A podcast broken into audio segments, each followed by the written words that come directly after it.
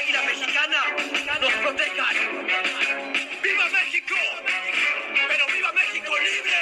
Recordando nuestra historia y las glorias del pasado. Recuerda, oh patria mía, en cada hijo hay un soldado. Los ejércitos aztecas preparados a la vez. Enfrentándose a muerte con las tropas de Cortés. Españoles invasores sufrieron en buen día o noche a todos nuestros oyentes y hoy hablaremos de este tema que fue tendencia hace tiempo cuando el mandatario mexicano solicitó una disculpa a España por la conquista.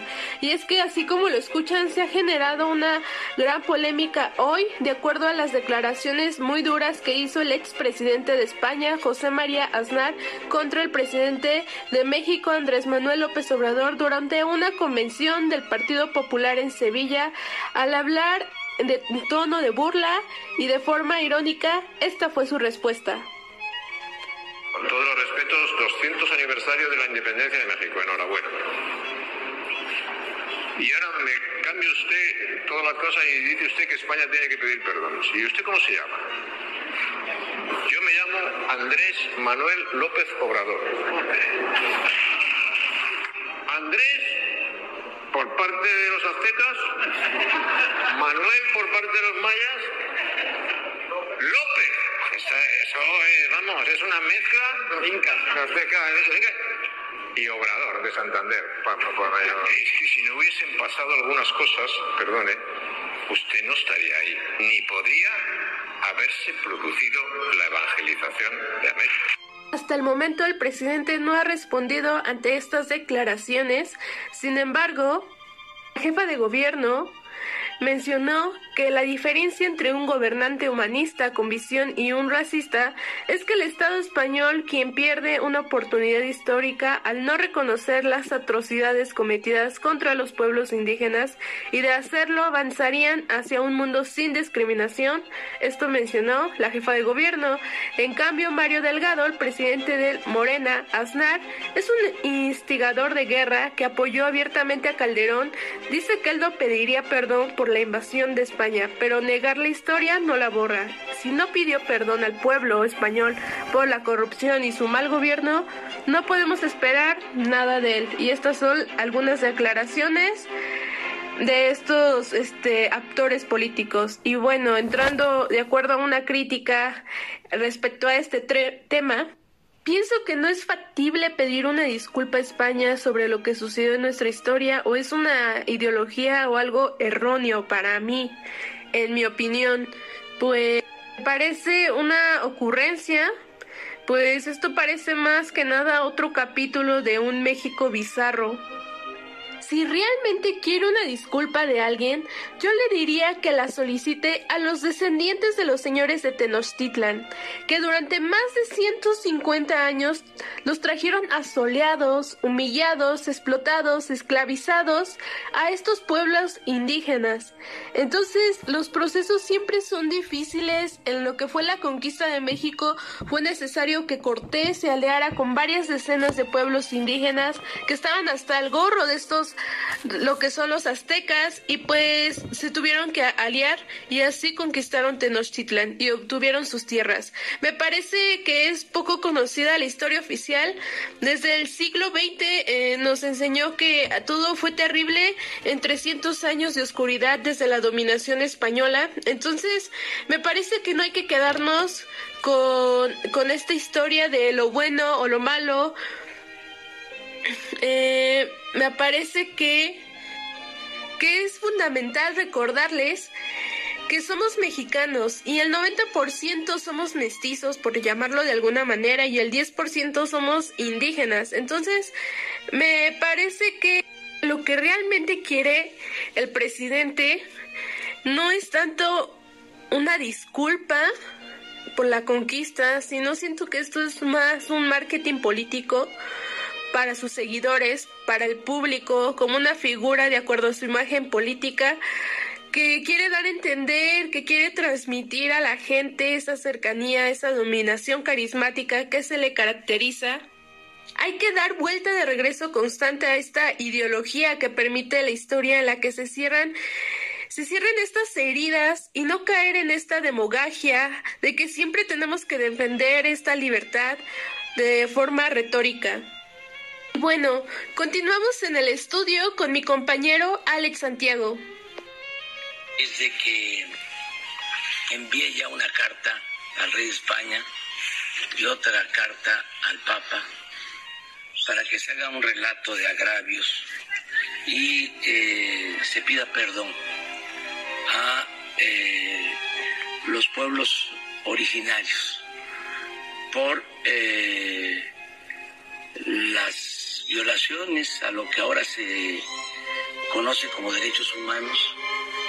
Hubieron matanzas, imposiciones, la llamada conquista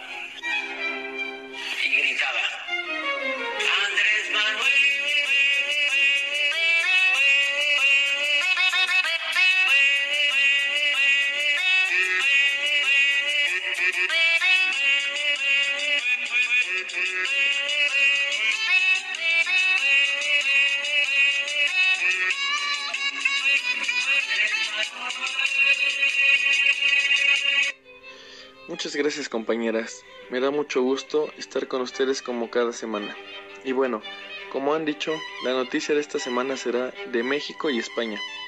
Así es, resulta que estos dos países que en los últimos años han tenido bastantes crisis se encuentran en tensión.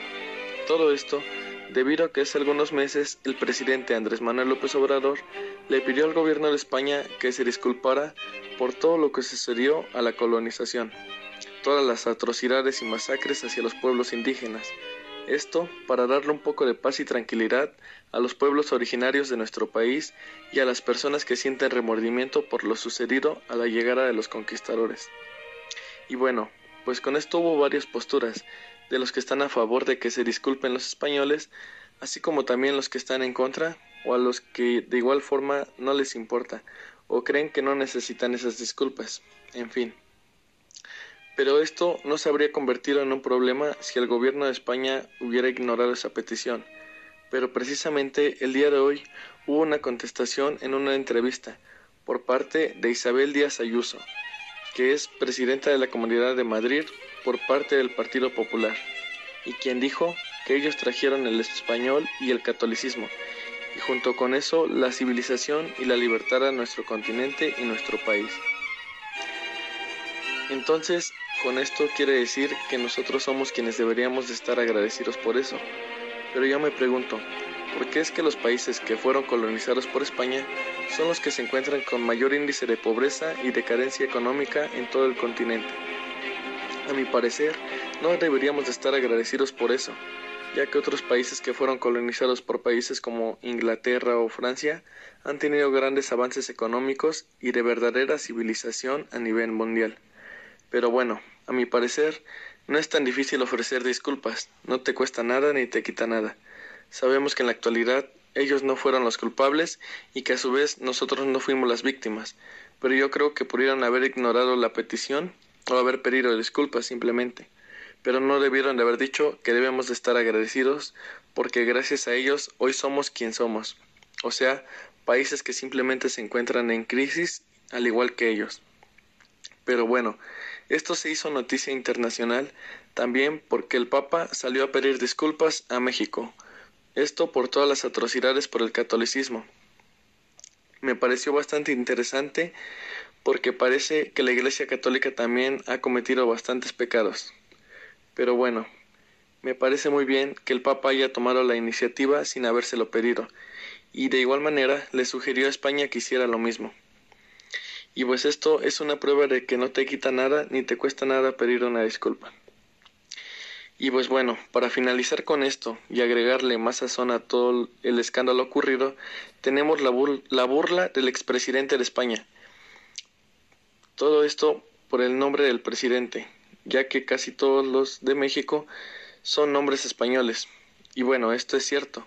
También dijo que gracias a la colonización es que existimos que si no hubiese pasado eso, no estaríamos aquí y que deberíamos estar agradecidos por eso. Y bueno, está claro que todos sabemos esto, pero También está claro que unas disculpas no cambian el pasado, pero nos hace sentir mejor en un rumbo que tomaremos hacia el futuro. Y aunque vemos quienes no necesitamos estas disculpas, también hay personas que tal vez sí las necesitan y no está de más pedirlas. Y bueno, con esto finalizaría mi participación y les agradecemos por habernos escuchado una semana más. Mexicana viene de lo prehispánico, del mesoamericano, preclásico y posclásico. Del 2500 hace sin imprevisto hasta el año 1521 después de Cristo. Va desde la Olmeca precursora en su lugar, religión politeísta con culto para el jaguar. La Teotihuacana da un comercio inteligente que tenía el Quetzalcoatl, que era su dios serpiente. Y una sociedad que se avanzaba en su batalla, legado arquitectónico astronómico a lo maya. Luego llegaba el arte de una sociedad completa, que eran los mexicas, luego llamados aztecas. Llegan los españoles para bien y para mal, desembocando una época que es la virreinal. Jerarquista en Guachupines a criollo en este viaje con un guerrero Gonzalo, el padre del mestizaje. Napoleón Bonaparte toma España en resistencia con la colonia débil México, pierde paciencia.